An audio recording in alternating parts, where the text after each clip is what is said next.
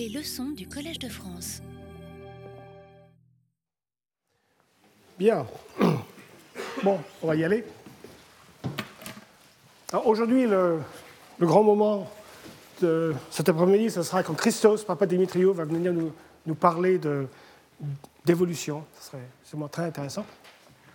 Et euh, avant ça, donc, je vais vous parler un peu de, euh, bah, de ça, de la complexité de la communication. Alors ça, c'est un terme euh, qui peut être trompeur. En fait, ça se réfère à quelque chose de très spécifique.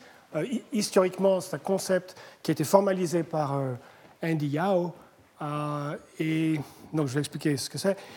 Mais d'abord, un peu d'historique.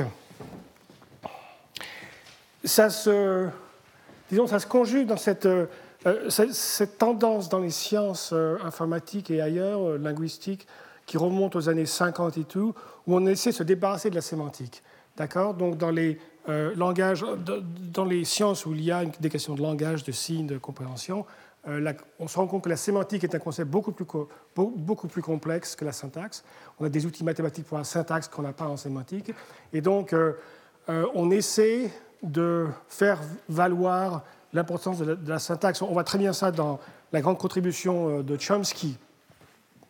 Euh, on peut discuter de, ça, mais c'est justement c'est de, euh, mettre, disons, le focus sur, euh, la syntaxe. Alors, même, si vous prenez l'exemple de PageRank, le, moteur de recherche de Google, quand vous tapez sur votre écran voitures à louer, ce qui vous intéresse, ce sont des réponses ayant à voir à la location de voitures. Les voitures à louer, ça, veut dire autre chose. Vous pourriez aussi avoir des, sites de web sur les, louanges faites aux meilleures voitures du monde, voitures à louer. Et donc, c'est certain que la sémantique joue un rôle essentiel quand vous tapez ça. Eh bien, le moteur de recherche s'en fout complètement. Euh, il n'essaie absolument pas de disambiguer les deux sens du mot ne, s'intéresse pas du tout à la notion euh, de la correspondance entre la syntaxe et la réalité. C'est simplement une, approche complètement euh, syntactique de euh, la répartition, la distribution des mots que, que, vous avez tapés dans, dans, le réseau, leur proximité, leur fréquence, tout ça. évidemment, cette approche a, a, ses limites qu'on commence à, à toucher maintenant. La sémantique est indispensable, mais en fait, donc, c'est un, un truc, je pense, en science, assez important de, euh, s'en rendre compte. Alors, en informatique théorique, on voit ça bien. On a commencé à bien voir ça dans les années 80, quand les gens se sont euh, s'intéressés euh, au VLSI. Il y a eu une, grande, oh, un grand enthousiasme pour prouver des bornes, des bornes sur la taille des circuits pour faire des fonctions diverses. Et à force de prouver des trucs comme ça, Hein, quelle est la taille d'un circuit pour faire la multiplication, pour faire la transformée de Fourier, pour faire la euh, euh, multiplication de matrices, des trucs comme ça? Les gens se sont rendus compte que toutes les preuves, quand on le regarde de près, la preuve n'utilise jamais la sémantique de la chose qu'on calcule. Hein, la transformée de Fourier, la multiplication, il y a quand même quelque chose derrière qu'on veut faire, dans une espèce de structure mathématique. Pas du tout. Les, les preuves de bonnes, notamment inférieures, ne s'occuper uniquement à savoir combien de bits vont de gauche à droite. Donc on, trace une espèce de, de ligne Maginot et on, regarde les bits qui vont à droite à gauche, on les compte et craque, on a des bonnes affaires. Donc là aussi, c'est une approche complètement synthétique de, euh, de la chose, où et quoi. Et c'est tout. Ce que ça fait n'a plus aucune espèce d'importance, d'accord? Et, et donc peut-être que là, on s'est dit, enfin, surtout Andy Yao, il y a peut-être une théorie à extraire de cela qui nous permettra de prouver des bandes inférieures, qui quand même est le problème où on a le plus de mal en informatique théorique. Oh, bon, c'est la référence, si ça vous intéresse, vous pouvez toujours euh, aller sur le euh, site web. Et donc, euh, en complexité des circuits, il y a eu beaucoup de choses comme ça.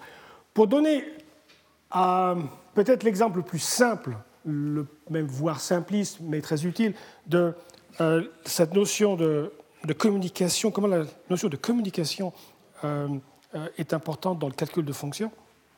Il y a les projections aléatoires.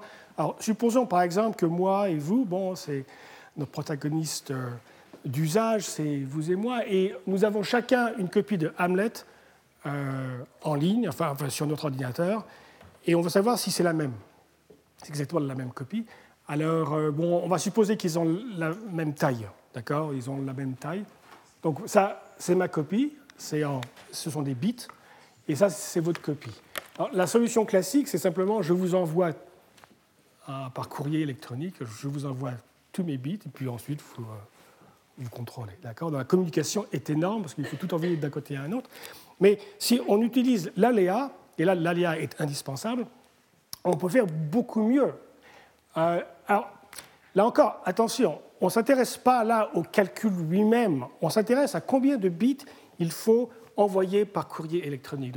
Donc nous sommes très loin, hein, nous sommes de l'autre côté de la planète, euh, chacun d'entre nous peut calculer euh, tout ce qu'on veut, ça c'est pas le problème, mais les coûts de communication, disons, sont très chers, hein, imaginons ça, qui sont très chers. donc on veut vraiment minimiser le nombre d'envois. Donc euh, envoyer tout Hamlet, ça ne semble pas idéal. D'accord? Il y a peut-être une alors supposons, ça aussi c'est pas réaliste, mais euh, supposons pour simplicité, c'est un exemple, qu'on a une source aléatoire en commun. Par exemple, on regarde les étoiles ou un truc comme ça, des signaux astronomiques, une source aléatoire en commun. Alors qu'est-ce que je fais? Eh bien, ce que je peux faire, c'est euh, cette somme-là, euh, je multiplie mes RI et mes XI et je fais tout ça mode 2. Ça, c'est mon calcul, ça, c'est moi qui fais ça. Et ensuite, j'ai un bit, c'est le résultat, et je vous l'envoie par courrier électronique, je voudrais un bit. Et vous, vous avez fait le, même truc. Alors, c'est évident que si on a la copie exacte, si ce sont les mêmes, ben, ça va être égal, il n'y a pas de doute. Donc, on va avoir oui. Enfin, vous allez avoir oui. Mais par contre, s'ils ne sont pas égales, il y a une chance sur deux que ça soit vrai. Et, ça, ce qui est intéressant, c'est de se rendre compte que cette probabilité, une chance sur deux, est indépendante de la taille de la pièce de Shakespeare. D'accord euh, que, que ce soit trois caractères ou qu'il y en ait trois milliards, ça reste un demi dans tous les cas. D'accord C'est très important. C'est aussi indépendant du nombre, de la grandeur de la différence. Que ma copie diffère de la vôtre en un bit ou en la moitié des bits, ne change rien, c'est toujours la moitié. D'accord? Donc c'est quand même bien, on a factorisé tout ça, on, a enlevé, on a extrait cette notion de grandeur de l'objet qu'on étudie et aussi du nombre de différences. Une différence où 3 milliards, n'a pas, enfin, on aboutit à la même euh, confiance. D'accord? Alors ça, c'est une chance sur deux. Donc c'est le genre d'erreur à sens unique. D'accord? Euh, Si vous voyez qu'ils ne sont pas égaux, ben vous savez que les deux copies du Hamlet ne sont pas les mêmes. Et c'est fini. Mais par contre, s'ils sont égales, si les deux bits sont égaux, ça ne veut rien dire. Enfin, si, ça veut dire qu'une chance sur deux que, euh, que ce soit les mêmes copies. Donc vous allez répéter. Si vous répétez dix fois, la chance que vous vous trompiez de 2 puissance moins 10 est exactement de 2 puissance moins 10, à peu près 1 sur 1000. Donc on répète pour amplifier ça, et donc on a une probabilité de succès très très grande euh, avec 10 euh, bits qu'on a envoyés par courrier électronique. L'aléa est indispensable pour faire ça, et on se, rend, compte que la communication est donc très très faible. Donc c'est un problème de savoir si deux copies de Shakespeare sont les mêmes, un problème qui a un coût de communication qui est presque nul, enfin qui est trivial. D'accord?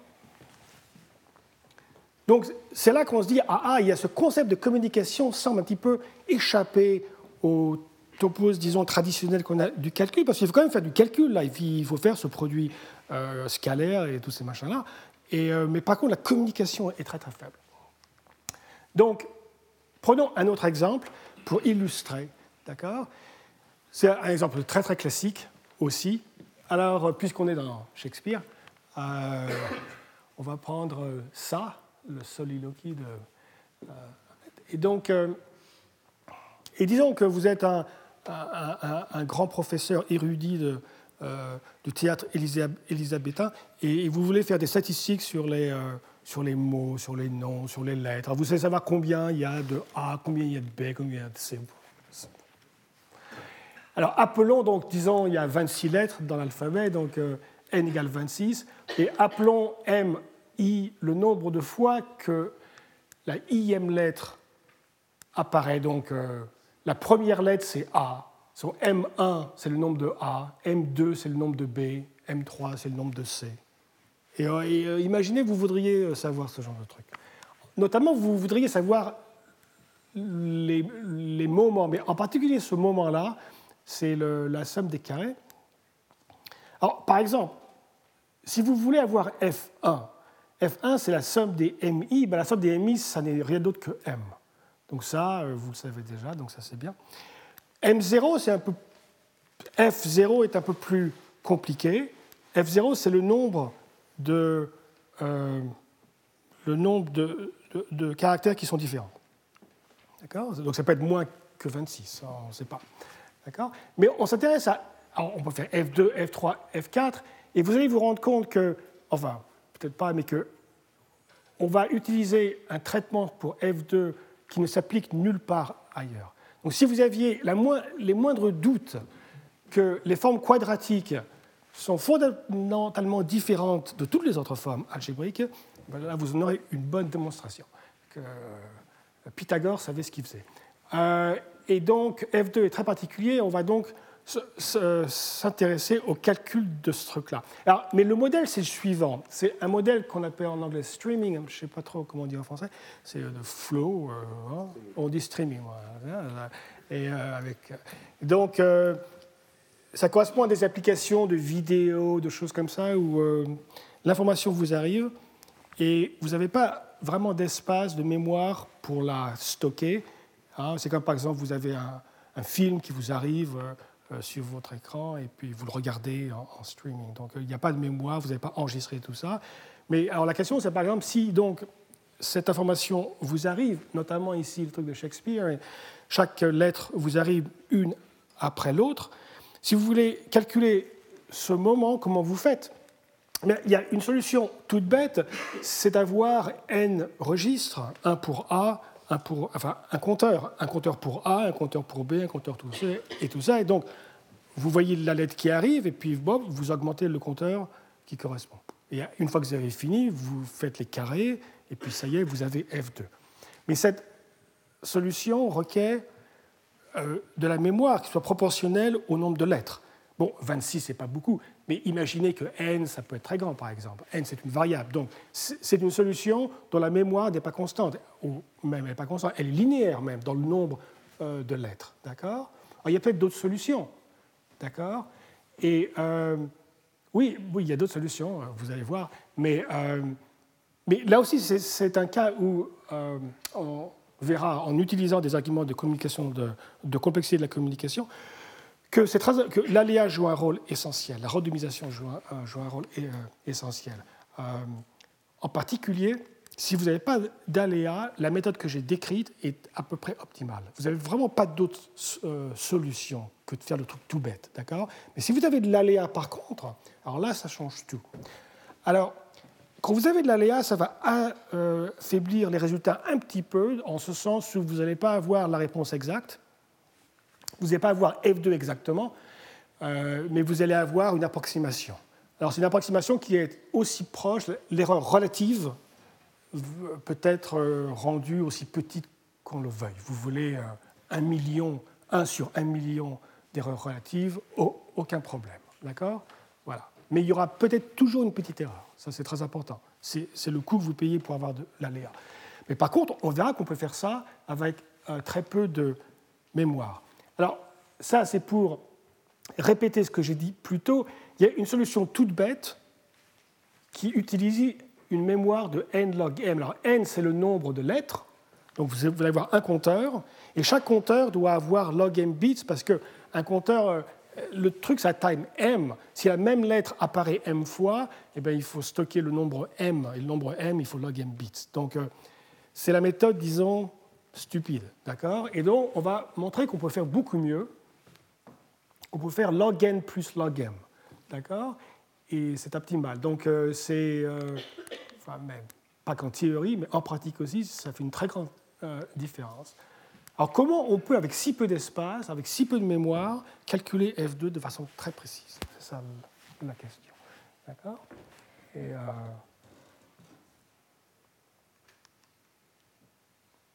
euh, voici la méthode qu'on va utiliser.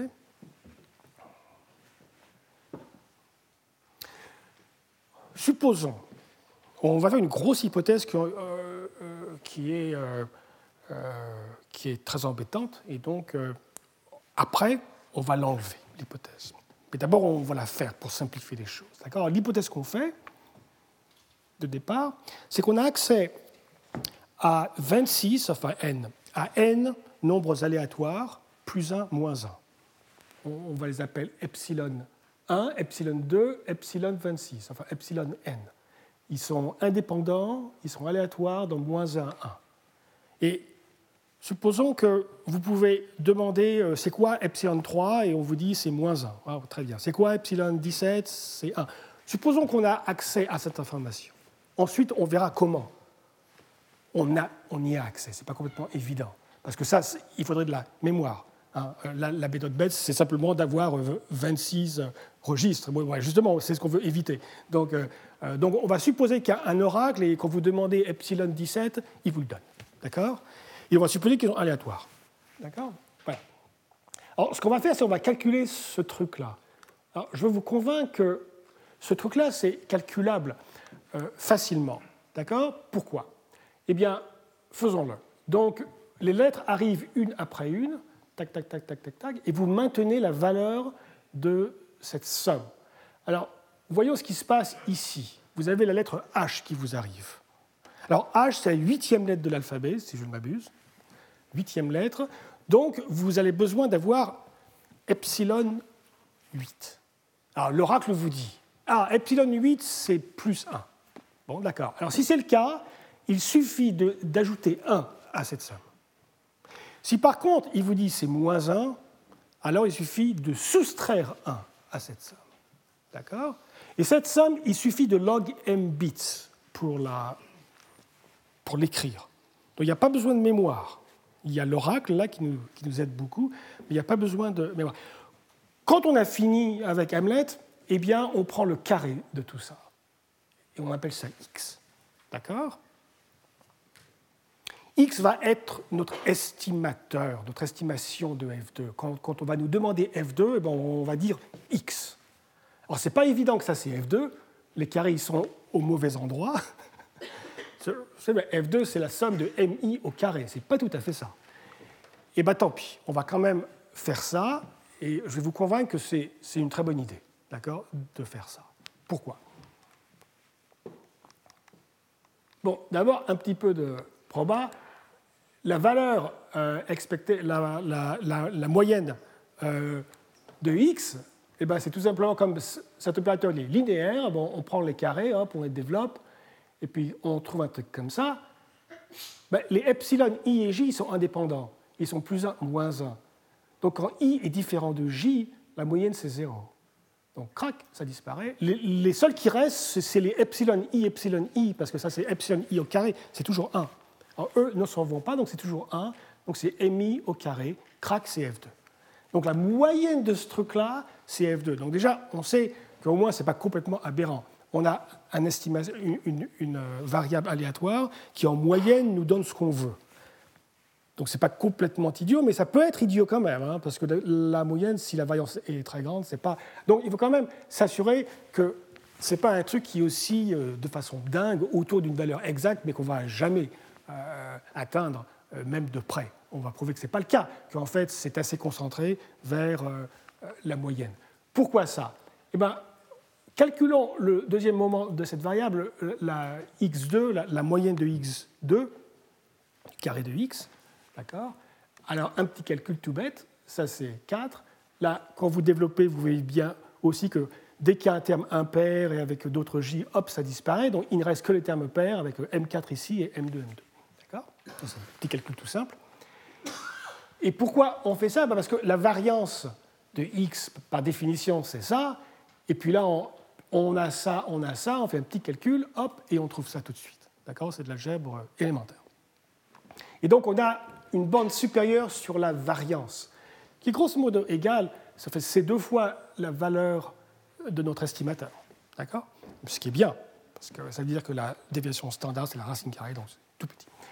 Et donc, on, va pouvoir maintenant euh, faire le truc classique que tous les statisticiens font, hein, pour réduire la variance d'une euh, variable, et eh bien, vous la prenez plusieurs fois, vous faites la moyenne de cette variable elle-même. Donc vous prenez une constante C, 300, hein, euh, et cet algorithme, maintenant, vous allez avoir C registres différents. C'est une constante, Donc c'est une constante. Donc au lieu d'avoir une seule séquence de epsilon i, vous en allez avoir C.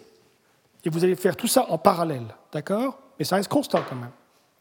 Et vous allez prendre la moyenne à la fin, c'est ça. Et si vous faites euh, Chebyshev, hein, ces machins sont indépendants, et ben vous trouvez très facilement que la concentration de cette distribution est assez bonne. Euh, en fait, vous trouvez donc euh, que la probabilité que vous tombiez extrêmement proche de F2, que votre estimateur soit très très bon, là, je ne sais pas combien c'est ça, 1 sur 10 000 ou je ne sais pas quoi, et c'est très très bon. D'accord? Voilà. Donc, donc euh, ça, c'est très bien, et ça semble assez cohérent, ça semble assez logique. Il y a quand même un seul problème, c'est que ça ne marche pas, parce que cet oracle, on ne peut pas supposer qu'il y a un oracle qui nous dit epsilon 3, comme ça, euh, d'où il vient l'oracle, comment on fait. Donc il faut quand même qu'on montre maintenant comment on va implémenter cet oracle nous-mêmes, avec très peu d'espace. Il y a été la bonne question là-dessus, non? C'est clair? Alors là, les choses deviennent plus intéressantes. Donc, on a besoin de plusieurs séquences comme ça, d'un nombre constant. Si, je, vous montre comment on en a une séquence, vous pouvez répéter la construction pour avoir les autres. Donc, comment fait-on pour avoir cette suite de plus 1, moins 1 aléatoire? D'accord? Comment faire ça? Alors d'abord, première observation, on n'a pas besoin de l'indépendance mutuelle de toutes ces variables. Et si elles sont indépendantes 4 par 4, je ne sais pas si on dit ça comme ça, k-wise, 4-wise, 4 par 4, euh, c'est suffisant. D'accord? Ce que je veux dire, c'est qu'il suffit que le, il suffit que quand vous prenez 4 epsilon i, epsilon j, epsilon k, epsilon l, où les indices sont différents, que ces quatre trucs-là soient indépendants. Ce n'est pas bien d'être tout, tout indépendant. Et c'est facile de, de, voir pourquoi. Cette preuve-là, ici, ça, c'est zéro, mais il suffit que epsilon i et epsilon j soient indépendants. il suffit que deux variables soient indépendantes. Vous n'avez pas besoin que tout le monde soit indépendant. Donc, ça, et là, c'est pareil. Les machins, ils vont, les epsilon i, epsilon j, epsilon k, epsilon l vont s'éliminer. La, moyenne va être zéro. Il suffit que ça. Euh, il suffit que les quatre variables soient indépendantes. D'accord? Enfin, si ce n'est pas clair, vous savez peut-être, sans doute, que euh, si deux variables sont indépendantes, la moyenne commute avec le produit. Ah, d'accord, c'est bien connu ça. Hein. La, moyenne de xy est égale à la moyenne de x multipliée par la moyenne de y si x et y sont indépendants. Donc, si ces machins sont indépendants, c'est la moyenne de epsilon i multipliée par la moyenne de epsilon j, mais la moyenne de epsilon i, c'est zéro. Donc, crac. Euh. Donc, il suffit que ce soit indépendant 4 par 4. D'accord? Bon, c'est bien. C'est bon à savoir. Mais en quoi ça nous aide eh bien, La question, c'est maintenant, elle est un peu différente. C'est un petit peu une question qu'on pose en statistique. Comment vous faites pour générer des, plus 1, moins 1 aléatoires en ligne, comme ça, avec si peu d'espace? C'est la question qu'il faut, parce que c'est ça qu'on doit résoudre. Et quand je dis en ligne, ça veut dire que vous n'avez que log n bits de mémoire, un registre de log n bits. Et en ligne, ça veut dire que si vous vous dites euh, epsilon 23, crac, vous pouvez savoir que epsilon 23, euh, c'est moins 1. Comme ça. D'accord? Sans avoir à avoir stocké tous ces epsilon. Hein, la question, c'est. Et c'est uniquement 4 indépendants 4 à 4. Alors, ça, c'est très important parce qu'on peut utiliser les théories des codes, les théories des codes correcteurs. Euh, alors, on va utiliser des codes très simples et très utiles. Les codes BCH sont des codes linéaires sur une structure de corps. Alors, simplement pour parler de l'arithmétique, donc on va opérer maintenant, pas simplement modulo 2, mais dans un corps, euh, de, enfin de, d'ordre 2 puissance d, où d est grosso modo log n. D'accord? On va prendre log n, on va prendre 2 puissance log n, donc un polynôme en n, et on va, prendre 2 puissance d, 2 puissance quelque chose, il faut que ce soit une, une, puissance d'un nombre premier pour que ce soit un corps, donc, notamment 2, et on va travailler dans, cette, dans ce corps-là. Je vous rappelle un truc de base pour les corps finis, qu'un truc comme ça, on peut représenter un élément dans ce corps-là par une suite de bits de taille d, d'accord Ou par un polynôme euh, de degré d-1, au plus d-1. Et quand on additionne deux éléments du corps, bah, c'est l'addition ou bien l'addition de deux vecteurs, euh, où vous faites euh, coordonnées par coordonnées, modulo 2, ou alors l'addition de deux polynômes, modulo 2. Vous prenez deux polynômes, vous les additionnez modulo 2, enfin tous les coefficients modulo 2, et ça, l'addition, c'est simple. La multiplication, pour le corps, il faut une multiplication, c'est un petit peu plus compliqué, mais ce n'est pas beaucoup plus, beaucoup plus compliqué. Là, on représente donc un élément du corps par un polynôme. Ce sont les coefficients du polynôme qui encodent, qui cet élément. Et ce qu'on va faire, c'est on va multiplier, quand on a deux éléments du corps, on a donc deux polynômes, on va les multiplier comme on multiplie deux polynômes. Bien sûr, le degré augmente, le, degré doit rester au plus d moins 1, donc on fait une réduction modulo, modulo un polynôme de degré d. Et bon, la théorie des cordes euh, nous dit que ce polynôme doit être irréductible. On, prend un, polynôme irréductible. Alors, il y a beaucoup de, travaux là-dessus pour savoir lesquels trouver. Hein, il y a les, les, bons polynômes irréductibles et ceux qui le sont moins. Et on prend un polynôme irréductible et on fait donc cette multiplication modulo ce polynôme pour nous ramener à un polynôme de degré au plus des moins 1. D'accord? Ça, c'est travailler l'arithmétique sur les corps finis. BCH, c'est une série de codes qui, si vous pensez à, on, peut penser à ce corps de deux façons, ou bien c'est un ensemble de polynômes de degré au plus des moins 1, ou alors c'est un ensemble vectoriel, enfin c'est un, espace vectoriel. Et donc ça, ce sont des codes linéaires, donc ce sont des sous-espaces linéaires de dimension inférieure euh, que D. Et dans ce cas-là, c'est généré par. ce cas-là, c'est euh, généré par euh, un certain polynôme.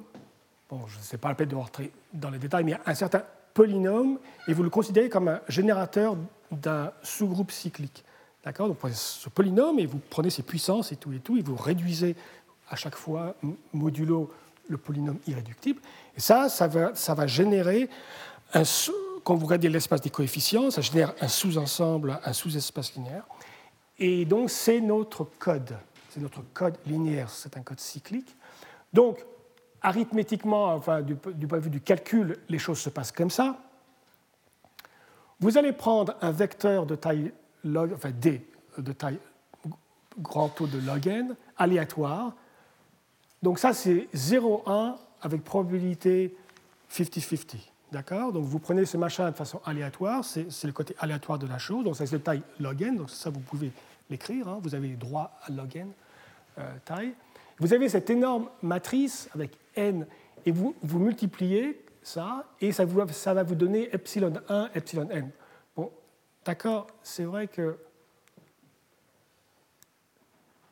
Les epsilon 1, il faut que ce soit moins 1 ou plus 1. Bon, ça, ça va nous donner 0 ou 1, mais il y a une correspondance évidente entre si vous avez 0, vous dites 1, si vous avez 1, vous dites moins 1, ou l'inverse, c'est pas grave. D'accord? Et donc, donc, vous avez cette matrice, c'est le code BCH, et euh, code correcteur, et donc vous faites ça comme ça. Donc vous avez besoin de log n espace pour écrire ce machin-là. Vous avez besoin de faire le calcul de ces produits. Par exemple, si vous voulez epsilon 4, vous, vous allez ici, vous prenez ce vecteur, vous le multipliez par ça, donc vous faites A1 plus A2 plus A4, et tout ça, vous pouvez très, ça très bien avec une mémoire de log et vous avez la réponse. Alors la question, c'est cette matrice, d'où elle vient? On ne va pas écrire la matrice. Évidemment, on n'a pas l'espace pour ça. Ah, mais justement, la matrice, on peut la générer en ligne, parce que ces coefficients viennent de polynômes qui sont générés par les puissances, les, puissances entières d'un générateur donné. Donc, ce générateur, vous le mettez dans votre mémoire, vous mettez le polynôme irréductible du corps dans votre mémoire aussi, et comme ça, si vous voulez euh, epsilon 4, eh ben, c'est facile, vous prenez ce générateur, vous le prenez à la puissance 4, vous le réduisez avec le polynôme, et puis voilà. Et donc tout ça, tout ce calcul-là, vous faites ça très bien avec mémoire log n, d'accord?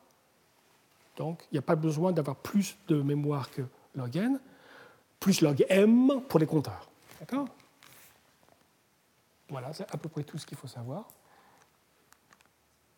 Donc l'observation que c'était que 4 wise indépendants, elle est très importante, ça, parce qu'on ne saurait pas faire ça. Ces, ces variables ne sont certainement pas, ah, c'est évident qu'elles ne sont pas mutuellement indépendantes. L'entropie n'est pas là. C'est généré que par log n.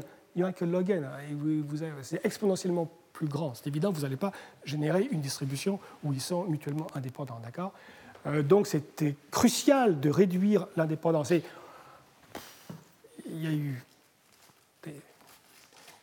des, forêts entières d'arbres ont été abattues pour créer le papier qui a reçu l'encre pour énoncer des algorithmes à non plus finir et des théorèmes à non plus finir et des preuves à non plus finir sur les avantages d'utiliser ou bien des codes linéaires ou bien non linéaires ou bien de, réduire le niveau d'indépendance des, distributions aléatoires.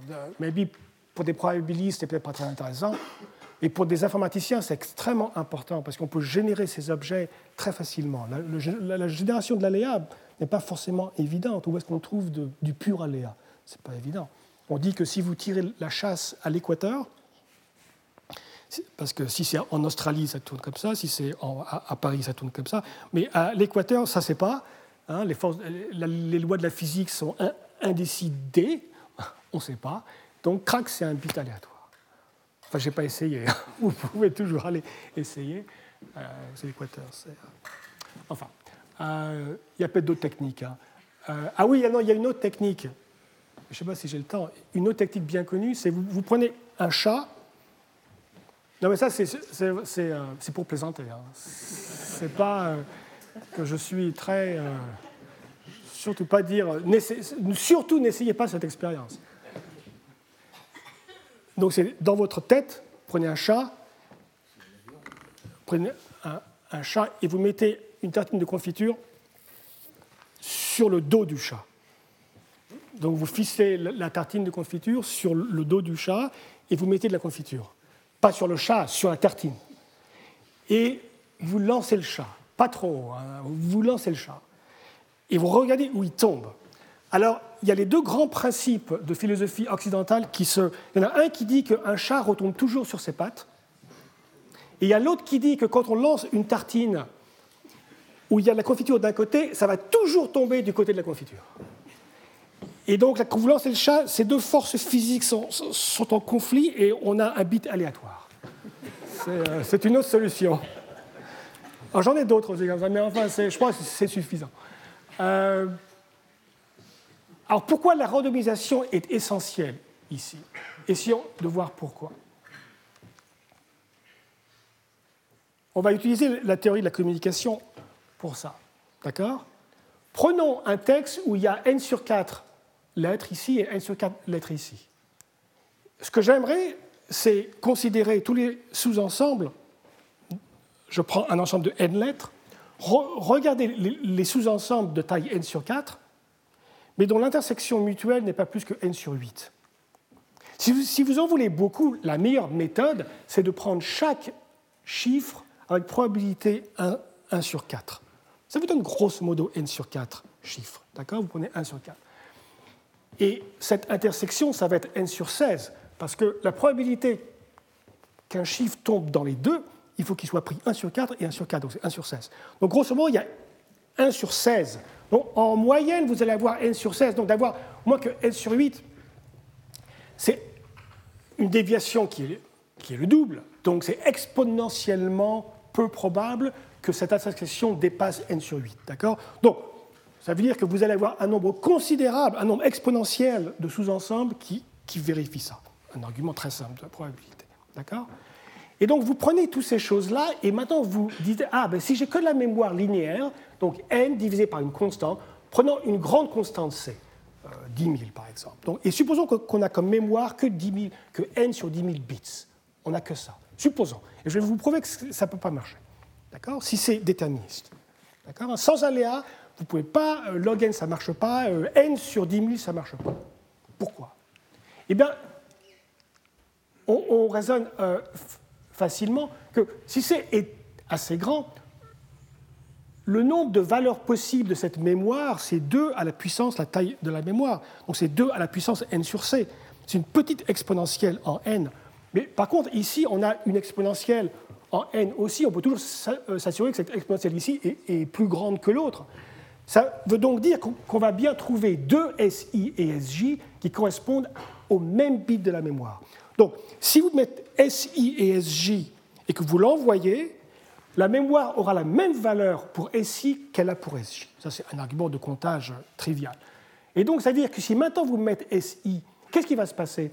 La mémoire ici et ici, elle a exactement la même vue de l'univers. Vous arrivez SI, c'est pareil. Donc, le calcul ne peut que vous donner la même réponse. Il n'y a pas moyen de différencier. Mais c'est une grave erreur parce que ici, il y a des doublons. Chaque lettre est répétée deux fois. Donc, F2, ça fait 4, n sur 4 ça fait, n. Par contre, ici, les doublons, c'est que sur n sur 8. Hein, donc 4 fois n sur 8. Les autres, c'est n sur 8 ici, n sur 8 ici, c'est n sur 4 qui sont euh, singletons. Et donc on trouve 3n sur 4. Donc on voit qu'on a une énorme erreur. On a une erreur de n sur 4. D'accord? Donc c'est évident qu'on ne peut pas avoir une erreur de 1 sur 1000, de 1 sur 10 000, de 1, comme on aimerait avoir. Donc si c'est déterministe, l'espace doit être linéaire. Si c'est probabiliste, vous avez droit à log n. Donc il y a une amélioration exponentielle euh, au niveau de la mémoire. Et ça, c'est un argument de communication de la complexité typique. On se dit simplement combien de bits doivent traverser cette ligne bleue? C'est la seule question euh, qu'on se pose. Et de ça, on déduit cette borne inférieure. D'accord? Alors, maintenant, la façon dont euh, Andy Yao a formalisé ça, on va prendre un exemple particulier. Supposons qu'on veuille calculer, j'ai un vecteur, vous avez un vecteur, on va calculer leur produit euh, scalaire, modulo 2. Hein? Alors comment je fais? Ben, Je peux vous envoyer ce vecteur entier, et puis ensuite vous faites les calculs, et puis voilà. Est-ce qu'on peut faire mieux? Est-ce qu'on peut faire ça en envoyant relativement peu de choses? On va montrer que la réponse est non, que, vous êtes, que je suis forcé de tout vous envoyer il n'y a pas de moyen de faire mieux. D'accord? Alors, un protocole, c'est quelque chose qui nous explique comment on va dialoguer. Et donc, moi, disons, je commence par parler, disons, donc, ou bien je vous envoie un 0, ou bien je vous envoie un 1. Donc, moi, j'ai mon x1, xn, vous avez le vôtre, je commence par parler, je vous envoie 0, ou peut-être je vous envoie 1. Ça, dépend de ce que j'ai comme x. Vous, vous avez votre y, vous ne connaissez pas mon x, mais vous avez reçu un 0, et, bah, ou bien vous m'envoyez un 0, ou bien vous, vous m'envoyez un 1, ça dépend de votre y. Et pareil ici donc, et puis à la fin, on va, vous, allez dire, ou je vais dire, ah ça y est, j'ai trouvé. La réponse c'est, 0. Euh, non, la réponse c'est 1. Donc il y a un arbre, et dans les feuilles de l'arbre, on a une réponse. On sait que cet arbre est fini parce qu'on peut toujours envoyer tous les bits. la, hauteur est, est au plus n, c'est évident. Bon, ici, j'ai représenté toutes les feuilles au même niveau, mais c'est plus simple à dessiner comme ça, mais évidemment, elles ne sont pas forcément au même niveau. Mais on va supposer qu'elles le sont, ça simplifie. D'accord? Donc voilà. Si par exemple, je vous envoie un 1, donc je vais là, vous m'envoyez un 0, je vais là, je vous envoie un 1, et là on dit crac, on, a trouvé. Alors, la fonction en question, je l'ai représentée ici. C'est sa table de vérité. C'est si moi j'ai 0, 0, vous 0, 0, ben c'est 0. Si j'ai 1, 0, vous 1, 0, eh ben c'est 1. D'accord? Donc ça vous dit, ça évalue la fonction partout. C'est une matrice. D'accord? Donc on peut faire l'observation suivante. C'est évident que toute entrée d'éléments de cette matrice doit se retrouver dans une feuille, parce que un élément dans une matrice, ça veut dire un x pour moi et un y pour vous. Eh ben, on va prendre ce x et ce y et on va jouer au jeu, on va suivre le protocole. Ça va bien suivre un chemin et ça va arriver à une réponse. Donc c'est certain que toute entrée ici a une feuille unique. Dans l'autre sens, ça marche comment? Ah, dans l'autre sens, ça marche comment? Je veux dire que chaque feuille ici va avoir une sous-matrice monochromatique, c'est-à-dire une sous-matrice qui n'a ou bien que des zéros ou que des 1. C'est facile de, comprendre pourquoi ça doit être une sous-matrice monochromatique. Pourquoi? D'abord, c'est certain que à cette feuille-là correspond un certain nombre d'entrées. Ce sont celles qui ont tous été guidées par le même chemin. Donc on sait déjà que c'est un sous-ensemble de cette matrice. On sait aussi que c'est monochromatique. Il ne peut y avoir que des zéros ou que des 1. Pourquoi? S'il y avait un 1 ici, par exemple, ben, ça serait impossible de décider la réponse de la fonction quand on est ici, parce qu'on ne saurait pas si on est là ou on est là. Donc le fait que le calcul s'arrête ici, qu'on sache si c'est un 0 ou c'est un 1, ça signifie qu'on ne peut avoir que des 0 ici ou que des 1. Alors pourquoi c'est une sous-matrice? Pourquoi pas c'est un ensemble comme ça aléatoire? Ben ça, On voit ça facilement par induction. Quand moi je, je pars là, je peux vous envoyer un 0 ou un 1. Eh ben, c'est évident que moi je, je, je, regarde mes x, donc ce sont les rangées, et je décide que pour certaines rangées je vous envoie un 0, pour les autres rangées je vous envoie un 1 un protocole, c'est ça. Donc, le, le 0 et le 1 créent une partition des rangées. De même, vous, quand vous répondez, vous partitionnez les colonnes. Moi, je repars, je vois les rangées qui me restent et je les partitionne encore. Donc je repartitionne mes rangées. Vous, vous repartitionnez vos, ben, euh, on, peut jouer ça pendant longtemps. On, on aura toujours une sous-matrice. Donc on a une sous-matrice 0, 0, 0. Et donc c'est évident qu'on a partitionné cette matrice en sous-matrices monochromatiques qui ont que des 0 et des 0, des 1 et des 1. C'est évident que ça veut dire qu'on peut réécrire cette matrice comme une somme de matrices de rang 1. Ce sont des vecteurs, ça, euh, d'accord Pour voir ça de façon simple, supposons que c'est notre matrice. On peut la décomposer comme ça. On a une sous-matrice de 1, une sous-matrice de 0, une sous-matrice de 1. Et bien sûr, on peut écrire ça comme ça, multiplié par ça, ça nous donne ce masque. 0, 0, ça nous donne ce masque.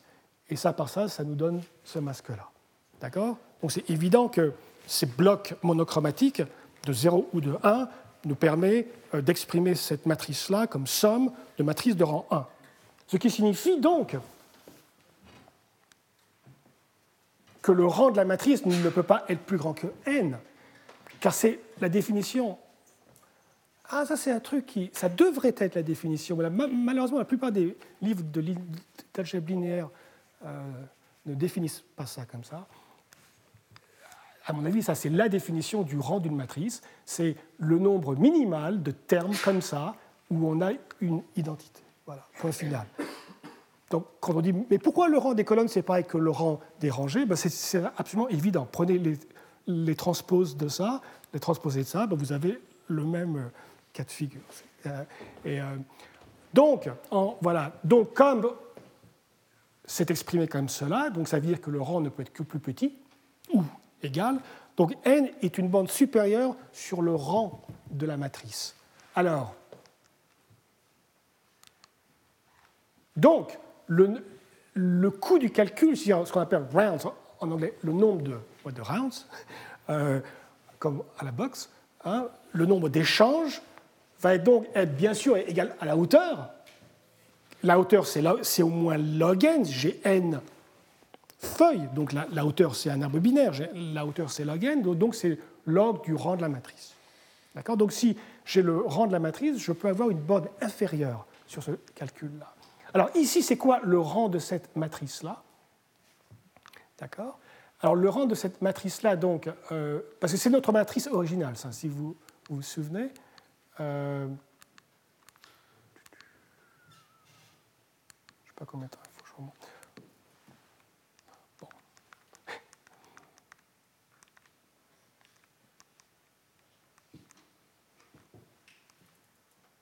Voilà. Donc, je vous rappelle ce que c'est. Ça, c'est la, la, matrice qui décrit la, la fonction en question. Donc, c'est le produit scalaire du vecteur de x par le vecteur de y modulo 2. Donc, c'est ça. C'est l'entrée ici, la colonne là, et crac, bon. On a 0 bien sûr sur les colonnes, ça c'est 0, ça c'est 0 et tout. Bon, et tout ça, c'est. Et ici, on a par exemple n modulo 2 parce que c'est 1, 1, c'est la somme des 1, donc c'est n modulo 2. Enfin, pour donner une idée, donc c'est cette matrice-là. Son rang est bien connu, mais quand même, je vous le dis quand même ce que c'est. C'est euh, cette matrice, bien sûr, on peut l'écrire de cette façon-là. Si vous écrivez cette matrice-là et que vous, faites ces produits modulo 2, ben, ça vous donne par définition cette matrice, c'est évident. D'accord? Alors là, il faut faire attention de ne pas faire une erreur basique d'algèbre linéaire. C'est tentant de dire, donc, le rang, c'est n. Parce que quand, on, quand une matrice est le produit de deux matrices qui chacun a rang n, euh, ça ne va pas être plus grand que n. Oui, mais non, parce que effectivement, modulo 2, sur le corps GF2, effectivement, le rang de cette matrice-là est, n. Mais on s'en fout de GF2. Nous, on, parle du rang sur les réels. Chaque entrée est définie sur GF2, j'ai bien compris, d'accord, on fait ça modulo 2, d'accord. Mais une fois que c'est dans la matrice, c'est une matrice réelle. Et le rang réel euh, va être bien plus grand que le rang euh, modulo 2. Modulo 2, vous avez toutes, ces toutes ces éliminations et tout. Donc, on va voir donc que le rang réel, en fait, est 2 puissance, est exponentiel. D'accord? C'est 2 puissance n. Et pourquoi ça? Oui, pourquoi ça? Euh, Je pensais que j'avais une, euh, une, diapositive. Ah Ah oui, voilà. Le rang est 2 puissance n moins 1. Euh, pourquoi? Eh bien, prenez le carré de ce machin-là. Si vous prenez le carré de P, vous avez 0 sur les côtés, et puis vous avez le long de la diagonale de puissance n-1 et de puissance n-2 partout ailleurs. Donc c'est une matrice très simple. Donc c'est une matrice circulante qui est bordée par des zéros. D'accord?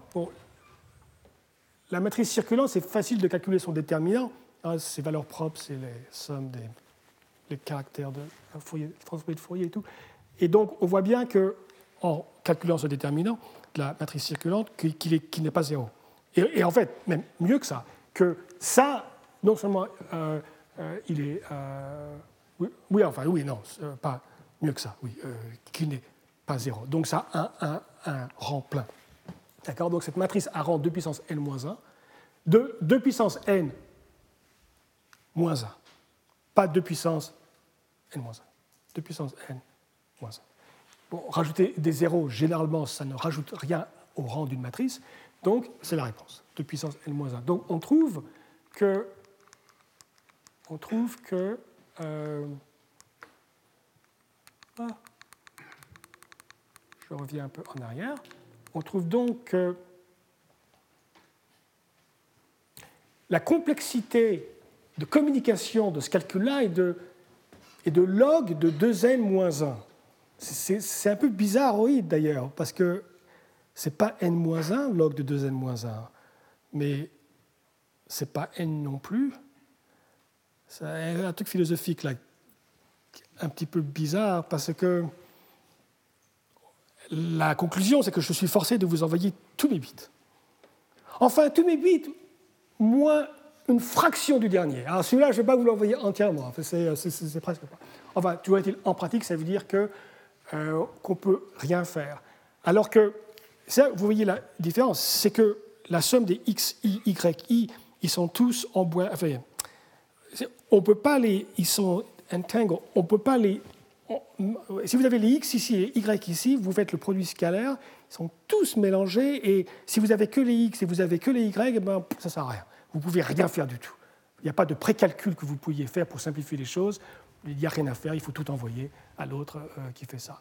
Alors, on peut, se poser ces questions pour des tas d'autres problèmes, euh, et on se les est posés. Et la question, c'est oh, mais alors ça sert à quoi de savoir ça, Mais ça sert à quoi de ça quand on calcule les produits scalaires, généralement, on les calcule. On n'a pas deux personnes qui s'envoient des bits et puis ensuite.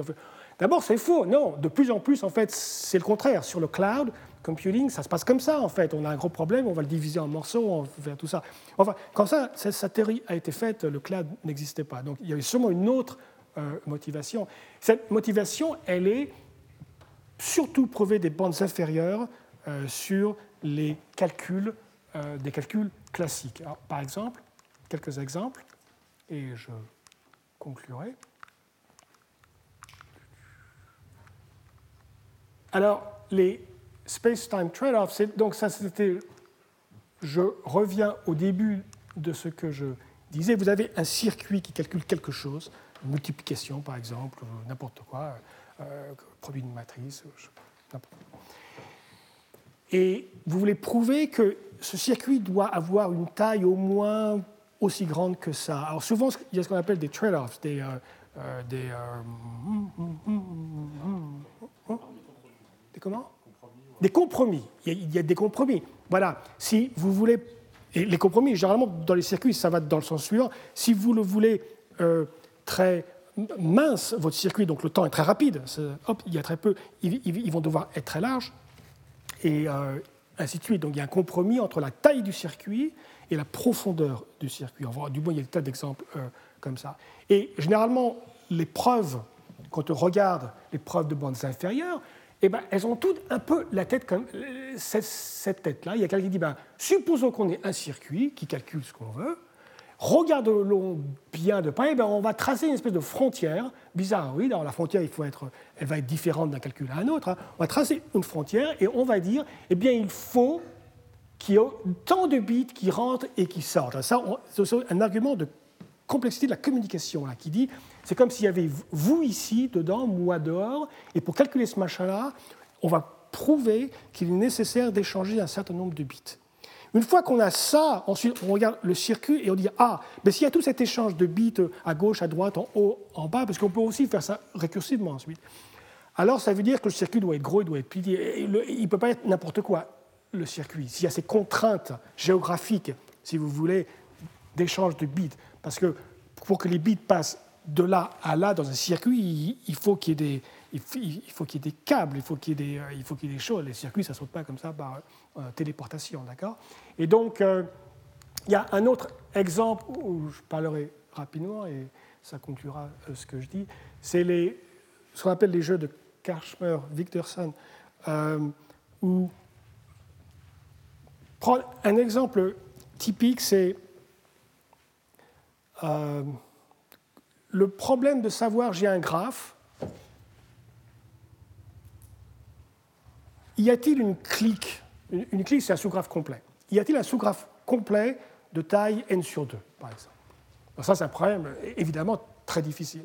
D'accord hein, J'ai un graphe et vous voulez savoir s'il y a, et je veux savoir s'il y a un, sous-graphe complet, très grand, disons, de taille n sur 2. Oui ou non enfin, c'est, euh, c'est un problème, on aimerait beaucoup avoir des bonnes inférieures dans n'importe quel modèle. Enfin, il y a tellement peu de résultats euh, sans des restrictions énormes, donc euh, on, serait satisfait de très peu. Un, problème comme ça qui est fantastique, d'accord? Une bonne inférieure dans un modèle de quelconque de, du calcul, de ce calcul de clic, de savoir si un graphe a, une grande clique, a une grande... je sais pas complet. Il y a un autre problème qui est le suivant. Supposons que j'ai un graphe, moi, et je sais qu'il a une clique de taille n sur 2 ou plus. D'accord J'ai un graphe ici, je l'ai, et je connais sa clique et tout. Je sais qu'il a une clique de taille n sur 2. Vous, vous avez un graphe, et vous savez qu'il n'en a pas. Pour une raison x ou y, vous savez que votre graphe n'a pas de clique plus grande que n sur 2. De toute évidence, nos deux graphes ne sont pas les mêmes. Donc, il y a au moins une arête qui diffère. On veut en trouver. Notre but, on va jouer à un jeu, on, veut trouver une arête qui ne soit pas la même. Et on, sait qu'elle existe. D'accord? Ces deux problèmes sont équivalents. D'accord? Donc, et ça, c'est une philosophie qu'on retrouve quand, on ne sait pas faire quelque chose, comme par exemple branche inférieure de, calcul, eh bien, on essaie de, de dire c'est équivalent à un autre problème qui a une tête très différente. Alors, la tête elle est très différente, pas tellement parce que bon, le problème c'est quand même c'est des clics et des graphes, mais c'est très différent dans ce sens où maintenant c'est uniquement interactif. D'accord? On va compter uniquement le nombre d'échanges pour savoir euh, que nos graphes ont. C'est aussi un, problème qu'on retrouvera dans quelques semaines quand je parlerai de, la, théorie des jeux algorithmiques et des enchères, des choses comme ça, où la théorie NP, c'est souvent, c'est un peu comme la théorie des équations. Une équation, ça a une solution ou ça n'en a pas. Et souvent, le problème, c'est ça, c'est de, savoir si quelque chose a une solution et ça n'en a pas. Les choses qui n'ont pas de solution et les choses qui en ont, c'est des bestioles assez différentes. Enfin, pas assez différentes qu'on ne sait pas trop euh, qui est qui, mais mathématiquement, c'est quand même assez différent. Là, c'est une disposition assez différente parce qu'on sait, on sait que la réponse c'est oui. La question, ce n'est pas de savoir si nos deux graphes sont égaux, on sait qu'ils ne sont pas égaux. On veut avoir un, certificat qu'ils ne sont pas égaux. D'accord?